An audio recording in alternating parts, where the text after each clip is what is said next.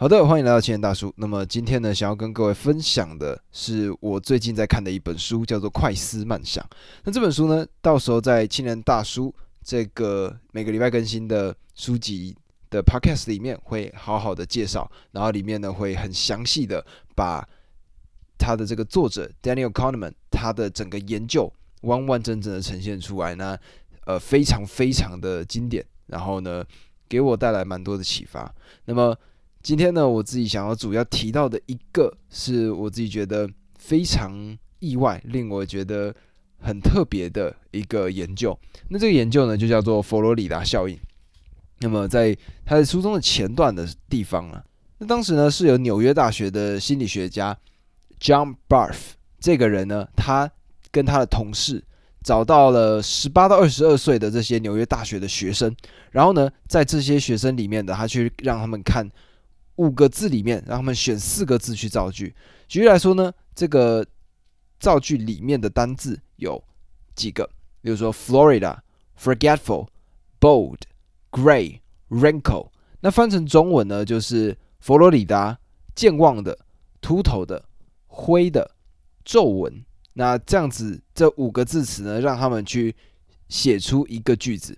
那么这些学生呢就想说啊，反正就是造句嘛。他们呢就写完了一整个句子，然后接下来就离开了。但是呢，实验是从这个时候才开始的。他们并没有告诉这些学生，他们呢就原先去测算了，他们来的时候有一条路段，这条路段呢，他们走的过程，这个走的过程呢，他们用码表去计时，计时结束之后呢，在他们测完这些造字造句里面，包括了这些 forgetful。Bold, gray, wrinkle 这些跟老年人有关的单词的时候呢，他们就发现说，在回程的时候，同样的一段路，他们去压了码表，就发现说，他们的行动变得更加的缓慢了。那么这个呢，就叫做佛罗里达效应。那同时呢，它也是一个叫做触发效应的一个呃心理学的很酷很酷的一个概念，就是我们在很潜意识的过程里面就已经。被影响了。那么，诶，刚刚是文字去影响到我们的动作，我们现在返回来做。那么，这个有德国大学呢，他们就看到了这个纽约大学的实验，他们想说，好啊，那文字可以影响到动作，那返回来可不可以这么做？所以呢，他们就找来了一大群学生，然后请这些学生呢，在房间里面走五分钟，每一分钟走三十步。各位可以现在去走走看，就是一分钟的时间里面走三十步，什么意思呢？就是你在两秒的时间里，你才能走完一步，这绝对不是我们正常人会走路的速度。然后在这个结束之后呢，他们呢就拿出一整张字卡，在这个字卡里面呢，就会有很多不一样的字词。他们就发现说，这些学生呢找到跟老年人相关的这些。关键字的速度非常非常的快，他们就可以很快找到。说举例来说，像前面的 forgetful、old、lonely 这些词。所以我们的文字可以影响动作，动作也可以影响文字。同样的道理，动作可以影响情绪，情绪也可以影响动作。各位可以现在呢拿出一支笔，把它咬在你的这个嘴巴上面。那么你就会发现呢，咬在你的嘴巴上的时候。它的样子呢？其实你如果看着镜子，就像是你正在微笑的一个状态。那么他们呢，就有一个美国的大学，他们也做了相关的实验。他呢，就让他们咬着一支铅笔，接下来呢，给他看一本漫画书。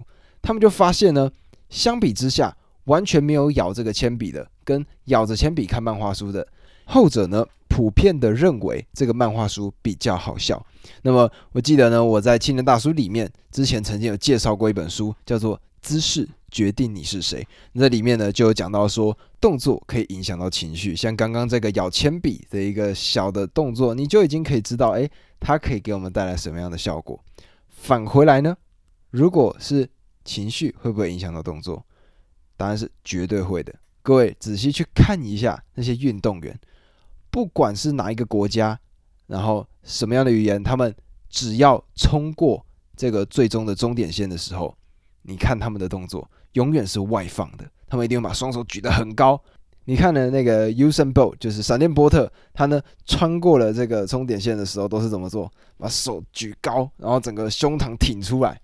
然后呢，像刚刚呢，我又得到了一个新的资讯，也就是呢，婴儿这些小 baby 们呢，他们是没有经过社会化的嘛，所以呢，他们不可能可以透过学习去做出这些举动。他们就发现说，当这些小朋友在快乐、在开心的时候，他们也会做出这样子的举动，用力的打开自己的双臂。相反的，如果是难过、比较消沉的时候，各位如果去看一下那些电影里面的人啊，他们在难过的时候都会怎么做？尽量的保护自己，蜷曲起来。所以呢，各位，这个就是触发效应、佛罗里达效应，今天给带来的一些思考、一些想法，我们也可以把它运用在日常生活中。动作可以改变我们的情绪，所以呢，如果真的今天不开心的话，拿出一支笔放在嘴巴上吧，这个绝对会有帮助的。那么这个呢，就是今天我吸收到的一些东西。那么在近期呢，也会更新青年大叔的这个阅读单集，就是《快思慢想》的完整的篇章。那么应该会在一两天后发布。那这就是今天的更新。帮我按下订阅键，然后呢，如果有任何的讨论，就是在 Apple Podcast 留下五星好评。那么我们明天见，拜拜。